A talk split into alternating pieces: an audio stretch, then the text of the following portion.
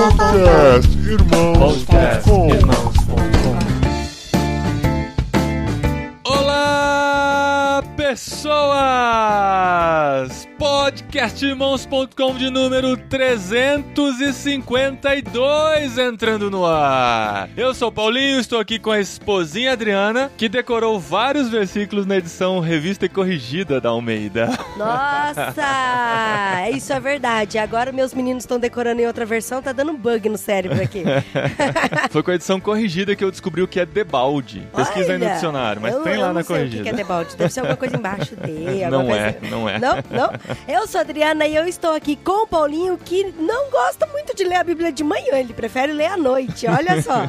Ah, tô aprendendo a ler de manhã, vai. É bom começar com um Eu gosto, devocionalzinho eu gosto. de manhã. eu vai. prefiro de manhã, eu prefiro de manhã. E nós estamos aqui nesse programa, o segundo do ano, na verdade, o terceiro, né? Porque a gente tá em ritmo de férias ainda em janeiro. Ritmo é ritmo de férias. Isso, não? é. Resgatando piadas de podcasts anteriores, né? Muito bem.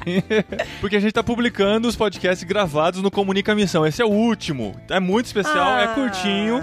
É, é curtinho, último mas é já? muito especial. Mas esse ritmo de férias, entre aspas, porque na semana passada publicamos um podcast rechonchudo, caprichado. Sim, o sobre o livro. literário. Isso, sobre o livro Crime e Castigo Dostoiévski, o podcast literário mais completo que já fizemos até hoje. Caramba, Podcast gordinho, né? Porque Afinal- o livro é gordinho. Exato, sobre um livro de 600 páginas, esse clássico do Dostoiévski. Então confere aí no feed, confere no site, no Spotify, em qualquer aplicativo de podcast. Mesmo se você não leu o livro, e principalmente se você não leu o livro, serve de um guia, até um incentivo pra você ler. Ficou muito legal o programa, muito especial, com Sim, várias participações sim. aí e de como convidados. o livro tem 600 páginas, a gente não conseguiu contar tudo, não tem todos os Não, spoilers, não. não. tem tudo, né, amor? Não, tem pequenos spoilers só pra você se Aham, interessar ainda mais aham. pela obra. E a gente anunciou que daqui a três semanas, no caso, né, vai entrar o próximo literário sobre o livro O Discípulo Radical de John Stott. Gente, o livro muito fácil de ler, muito Isso. gostoso, é tranquilíssimo de ler. São oito tópicos pra você que Sim, quer ser um discípulo radical, de sim. capítulos bem leves e diretos. Oito características de um discípulo radical. E radical não é radical de uhul, sou radical.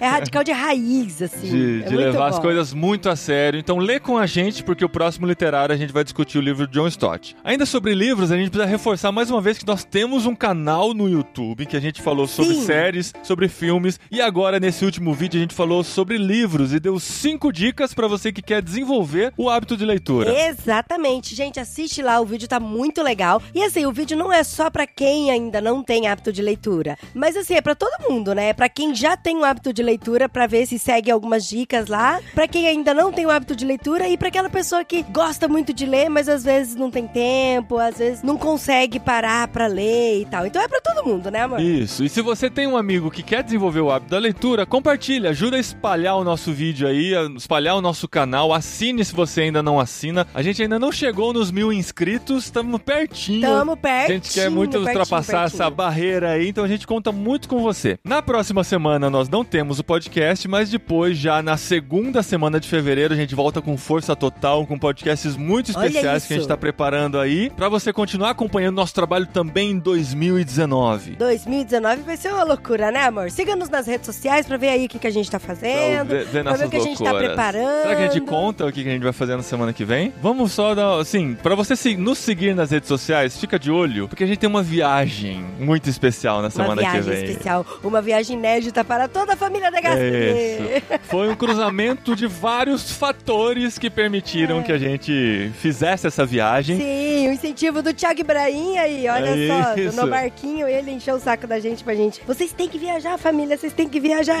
Obrigado, Thiago. Isso. E a gente vai produzir conteúdo nessa viagem. A gente pretende produzir conteúdo nessa viagem. Também uma viagem dos sonhos pra todos nós. Então siga-nos nas redes sociais. Eu tô como Paulinho De Gaspari no Instagram. A Dri tá como Dri De Gaspari no Instagram. Siga também irmãos.com no Instagram, no Facebook. Acompanhe a gente e assine o canal no YouTube também pra você acompanhar essa nossa viagem e ficar por dentro de tudo que vai acontecer agora em 2019 também. Beleza? Vamos lá então pro Beleza. Comunica Missão em Belo Horizonte. A gente falou com o Dr. Eni Walter, o diretor da Sociedade Bíblica Brasileira. Gente, da SBB. Isso. SBB, não é BBB, apesar de estar no começo do ano. Há tantos anos no Brasil Brasil SBB aí produzindo e distribuindo Bíblias. Você vai conhecer um pouquinho mais do processo de distribuição, da importância das traduções e por aí vai. Vamos lá para BH agora com Paulinho de Gaspari que está lá nos esperando. Olha isso, amor. Vai lá, vai lá, vai correndo.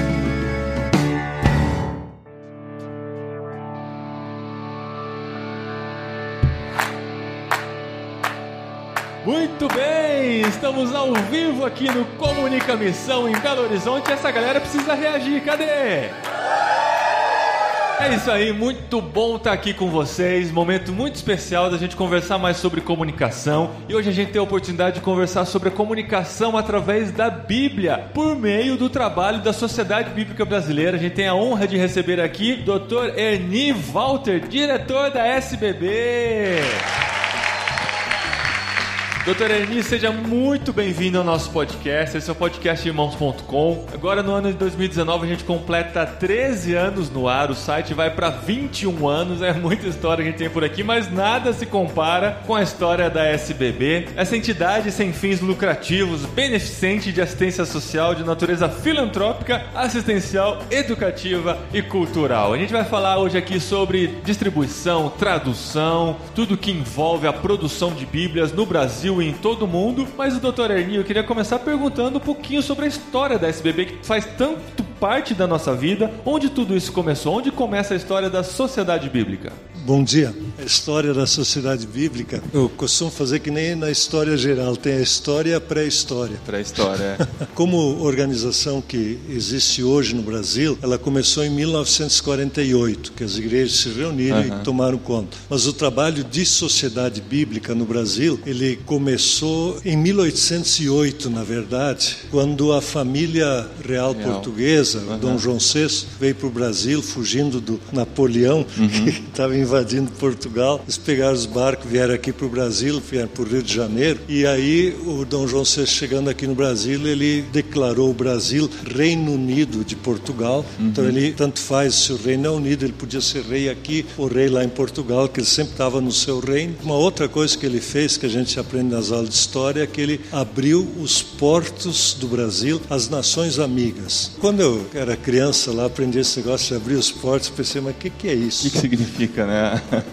Era para abrir para o comércio, na verdade. E quem eram as nações amigas? Na verdade, a única nação amiga de Portugal naquele momento era a Inglaterra. Por quê? Porque o resto da Europa estava dominado por Napoleão, que expulsou o imperador para cá. Quando essa notícia chegou na Inglaterra, a recém-fundada Sociedade Bíblica Britânica e Estrangeira, ela foi fundada quatro anos antes, ela fez uma impressão de Novos Testamentos do Almeida em português. Fez uma edição de 20 mil cópias, 8 mil ela separou para mandar para Portugal assim que desse, e as outras 12 mil mandou para o Brasil. Como o negócio era lento, era caravela, chegou aqui em 1809. Foi a primeira distribuição de Bíblias no Brasil, é, 1809. Então aí começa o trabalho. Até 1809, o que tinha de Bíblia no Brasil era muito escasso. Era se alguém Talvez trouxesse viesse, consigo. é, veio, entendi. veio Bíblia, por exemplo, que tem na Biblioteca Nacional no Rio, tem uma cópia de Gutenberg, da Bíblia de Hum. É. Gutenberg. tudo. Mas isso veio porque veio a biblioteca, depois ficou aqui. Então na biblioteca havia, havia nas igrejas algumas Bíblias. Mas não existia uma distribuição Não, de Bíblia não, no Brasil. povo, não. A primeira que chegou foi em 1809. Isso. E sociedades bíblicas existem no mundo todo,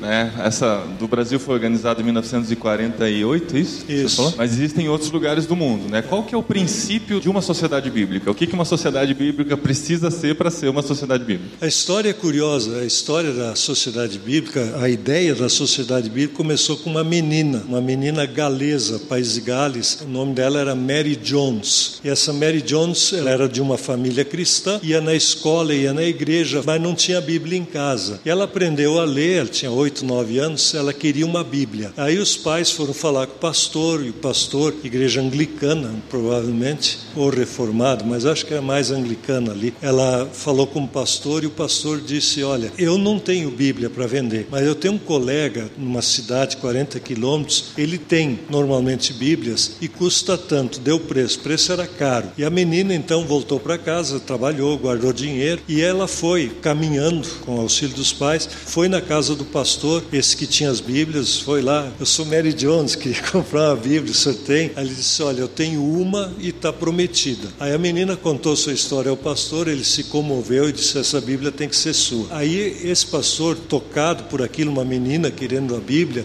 ele fez um movimento com as igrejas e com os cristãos. Ele disse: Ninguém deveria ficar sem Bíblia. E o princípio que eles fundaram em 1804, a Sociedade Bíblica Britânica e Estrangeira, tinha três frases: A Bíblia é para todos, todos é todos, numa linguagem que possa entender. Aí vem o princípio da tradução da Bíblia, sempre você traduz para a língua daquele povo, e a um preço que possam pagar. Esse de um preço que possam pagar é um princípio bem interessante. Por exemplo, se a pessoa, se a Bíblia custa 100 dinheiros, qualquer moeda do mundo, e a pessoa pode pagar, que ela pague 100 dinheiros para ter a Bíblia. Agora, se a pessoa está na prisão e ela quer uma Bíblia, ela não pode pagar porque ela está na prisão, o preço que ela pode pagar é zero, e aí se doa uma Bíblia para ela. E assim, o preço que pode pagar é isso. Cada um que pode pagar, pague pela Bíblia. E quem não tem o dinheiro, pague alguma coisa para ajudar a ter mais Bíblias. Então a Sociedade Bíblica nasceu com a ideia de distribuir Bíblias. Isso, isso. Mas hoje no Brasil, na realidade que a gente tem hoje, com tantas traduções, com tanta disponibilidade de Bíblia, a distribuição hoje já não é mais o maior problema que a gente tem para fazer as pessoas terem acesso à Bíblia, né? Quer dizer, acesso elas têm. Mas qual que é o desafio da Sociedade Bíblica hoje? Essa coisa de acesso é um pouco diferente de lugar para lugar. Se você pensa nas grandes cidades, mas na região central da cidade até tem bastante acesso. E a maioria das pessoas tem Bíblia em casa, alguma Bíblia. Bíblia. em casa, é. é. Mas quando você vai para as periferias, já não é tão fácil o acesso. E quem mora na periferia, 20% da cidade, se não é por causa do trabalho, é outra aventura. Então esse é um problema. As periferias das cidades não têm tanta Bíblia assim. E outro no Brasil são as regiões longínquas, por exemplo, Amazônia e outros lugares. Ali a Bíblia custa chegar. Então a questão do acesso ainda em algumas é coisas é problema. Com o tamanho do Brasil É. que a gente tem. A segunda coisa, que é um pouquinho da circunstância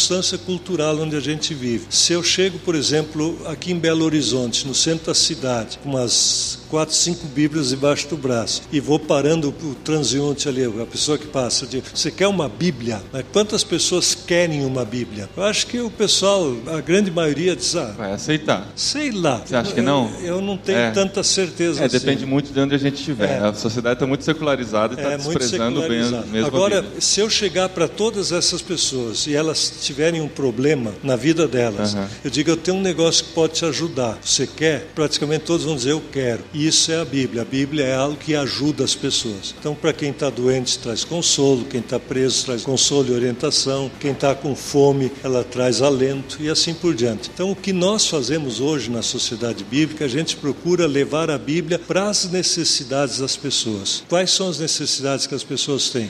Por exemplo, vamos tomar uma necessidade que não é, a gente às vezes fala que é de muitos jovens, mas não é só de jovens, a questão da droga adição, dos viciados. Né? Droga é um problema em todo mundo, também no Brasil. O drogado está feliz, ele acha que está, mas quando o cara é drogado, ele quer sair daquilo.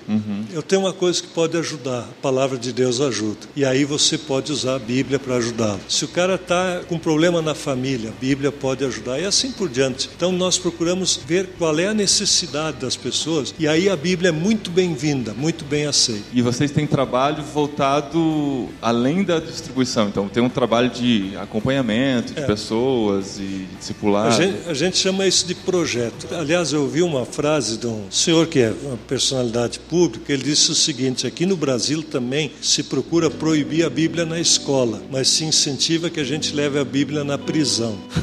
se a gente conseguir, conseguisse inverter, né? levar É. a Bíblia para a escola, talvez não tinha tanta gente na prisão. Então, essa é a questão, né? como é que você faz? Muito bom.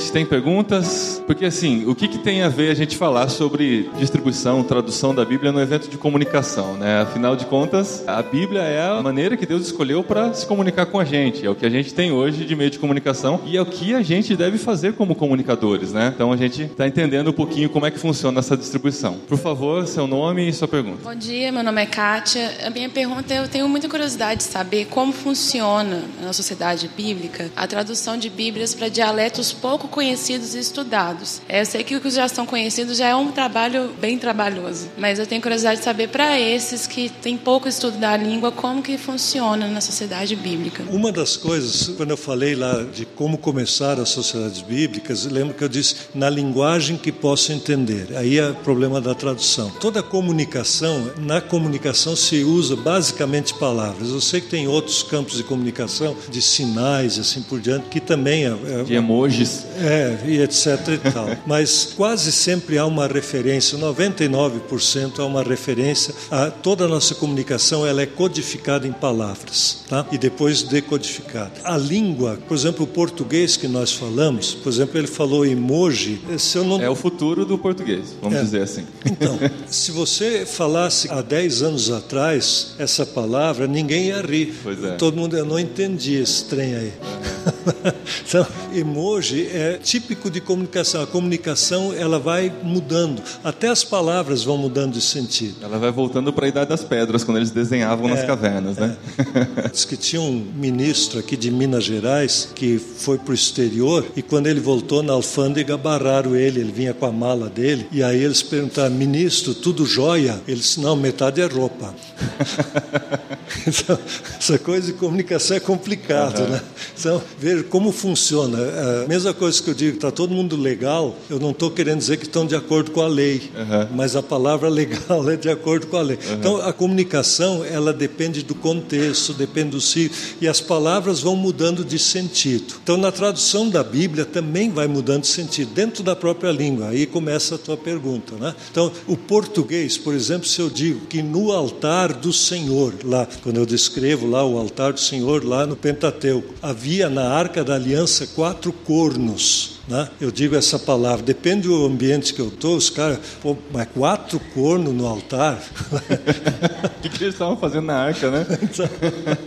Estão percebendo? E ele só estava querendo dizer que tinha quatro chifres, né? um em cada canto do. Então, essa palavra mudou de sentido. Então, se você põe na tradução da Bíblia corno hoje, você é melhor trocar na tradução por chifre.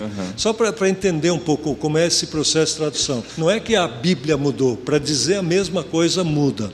Então, isso é língua. Então, você tem que traduzir, inclusive, do português para o português, do grego para o grego atual. Por isso que surgem as novas versões continuamente, né? Agora, a outra questão é para uma língua nova. E línguas novas, no mundo, existem mais ou menos 6.500 línguas classificadas e todas são chamadas de língua. Nem se fala mais em dialeto, porque é a língua daquela gente, mesmo que seja uma modificação de uma língua. É que nem nós chamar português de dialeto e língua espanhola, que o português de espanhola, aí ofende a gente, né?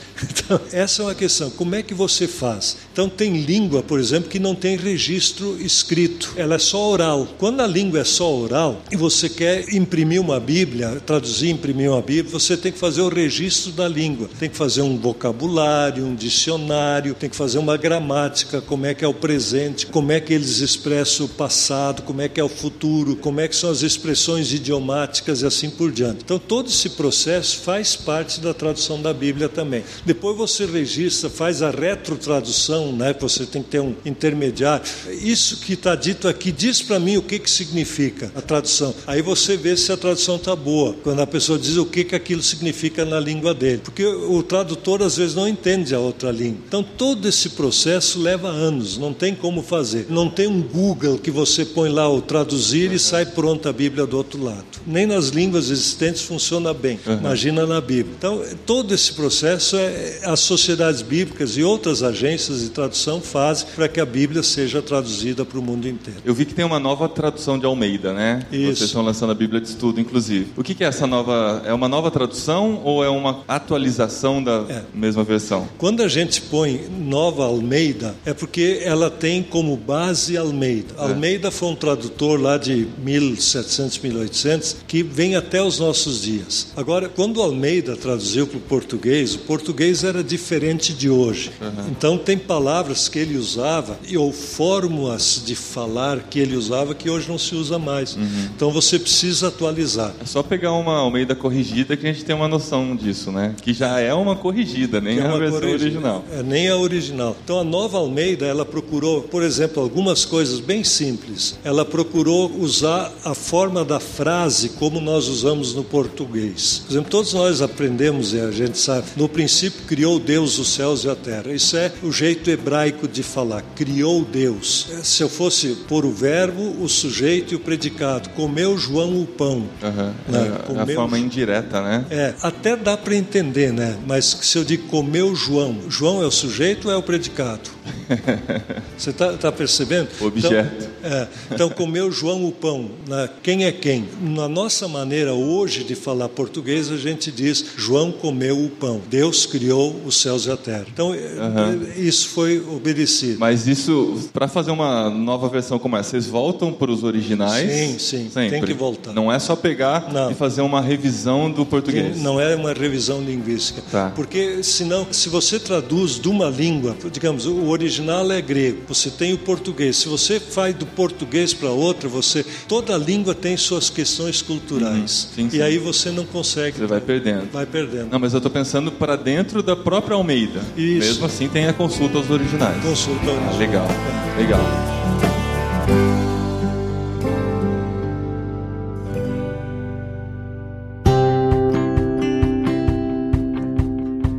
Dia, gente. Meu nome é Oi. é Sandra. Se não me engano, em 2009, 2010, a Sociedade Bíblica lançou um projeto da Bíblia escrita pelo povo. Eu trabalhava em uma livraria evangélica e o pessoal, assim, ficava muito feliz em poder participar. Então, eles chegavam e é, era mais ou menos copiar mesmo, sem rasura, mas eles teriam essa oportunidade de estar participando desse evento. Depois eu saí da livraria e eu não sei mais como ficou. Poderia explicar pra gente, por favor? Era o projeto da Bíblia manuscrita Foi 2008, primeiro ano da Bíblia no Brasil. O que, que a gente queria com aquele projeto? Que cada pessoa tivesse a experiência de copiar a Bíblia. Até 1500, a grosso modo, até Gutenberg, para o sujeito ter uma cópia da Bíblia, ele tinha que copiar a mão. Não tinha outro jeito de fazer. Até 1500. Então, a Bíblia impressa é um quarto da história, desde que a Bíblia existe. Pois é. 500 anos só. Então, ela chegou até nós, a Bíblia, como nós temos hoje, porque copia copistas copiaram. E para ter essa experiência de copiar a palavra de Deus, a gente fez as Bíblias manuscritas. A gente fez duas Bíblias nacionais, copiadas um pouco em cada estado, e fez uma Bíblia em cada estado. O projeto foi concluído, a Bíblia aqui de Minas Gerais está na Biblioteca do Estado de Minas, todas elas, cada estado está na sua. Ah, uma em cada estado, que é, legal. E as nacionais, uma está no Museu da Bíblia em São Paulo e a outra está na Biblioteca Nacional. Então o povo brasileiro copiou a Bíblia. Esse era o projeto projeto. Que projeto legal, muito bom. Agora eu queria saber um pouquinho sobre a distribuição de Bíblias em países fechados. Como que a SBB atua? Vocês fazem contrabandos de Bíblias ou conseguem entrar tudo legalmente? Como é que funciona? As sociedades bíblicas, elas têm um procedimento que a gente sempre atua de acordo com a lei do país. Então, a gente respeita a lei do país. Então, se, por exemplo, num país fechado, as escrituras, não pode entrar Bíblia? Não, não pode abrir uma sociedade bíblica. Entende? Então, a sociedade bíblica, como tal, ela pode ser proibida de trabalhar num país.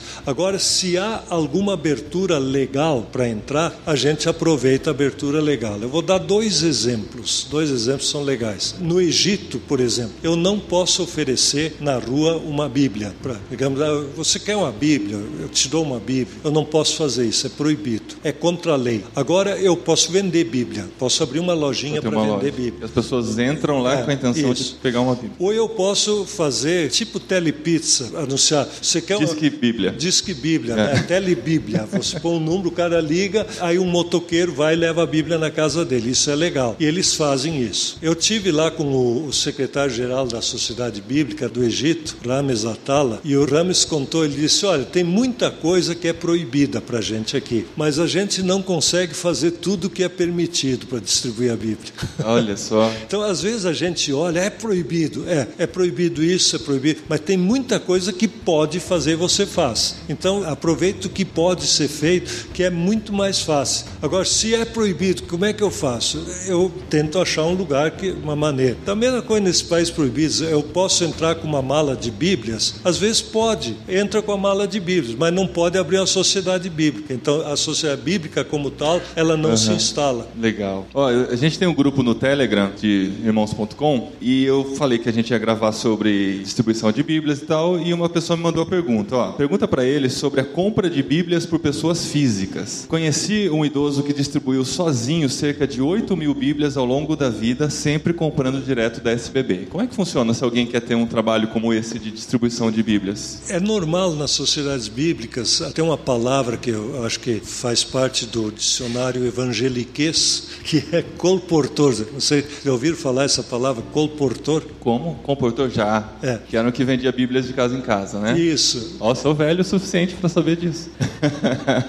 essa palavra colportor uhum. vem do francês col, pescoço, né? Ele pendurava a bolsa dele no pescoço, cheio de Bíblias, e aí ia de casa em casa. Daí vem o colportor. Era quase que um mascate, um vendedor ambulante de Bíblias. Hoje nós temos o projeto semeador. Se a pessoa se inscreve em uma das lojas da Sociedade Bíblica, a gente não chama de loja, chama de secretaria regional, são 10 no país, inscreve lá, você quer ser um semeador. Né? Então você tem que preencher lá um cadastro e você adquire as Bíblias com um preço especial e você pode ou vender as Bíblias ou doar. É interessante que a igreja evangélica no Brasil, ela foi fruto em grande parte do trabalho desses colportores no século retrasado. Eles iam pelas cidades. Aqui na Bahia, eu conheci um no sul da Bahia, uma igreja batista que começou com o trabalho de um colportor. Ele foi para aquela cidade, vendeu Bíblia e fundou a igreja e foi adiante.